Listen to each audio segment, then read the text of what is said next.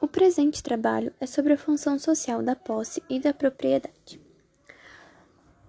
A função social da propriedade está presente desde a Constituição Federal de 88, no seu artigo 5, inciso 23. Está presente também uh, no Código Civil de 2002, a partir do artigo 1228. Então, não pode existir propriedade que não cumpra a sua função social que não seja útil à sociedade.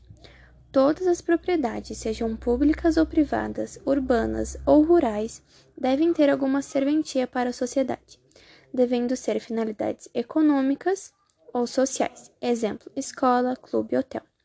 Uh, por exemplo, a escola cumpre essa função social, pois educa as crianças, né?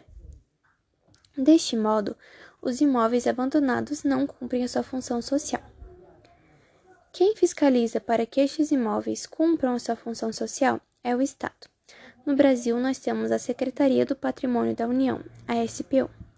Essa fiscalização pode ser por meio de impostos, como o IPTU, por exemplo, podendo chegar até a desapropriação.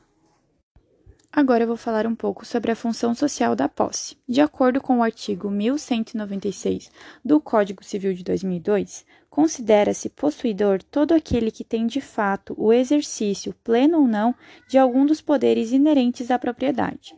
Então, eh, no Código Civil de 2002, não há uma previsão expressa sobre a função social da posse ao contrário do que fez com o direito da propriedade.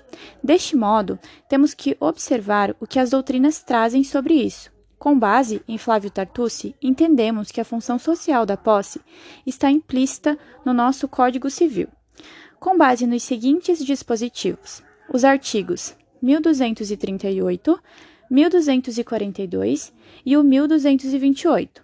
Tais artigos fazem alusão à chamada posse-trabalho, ou seja, a posse exercida visando ora o cultivo de terras, ora a moradia, e não apenas uma posse desprovida de substrato social, sem uma funcionalidade.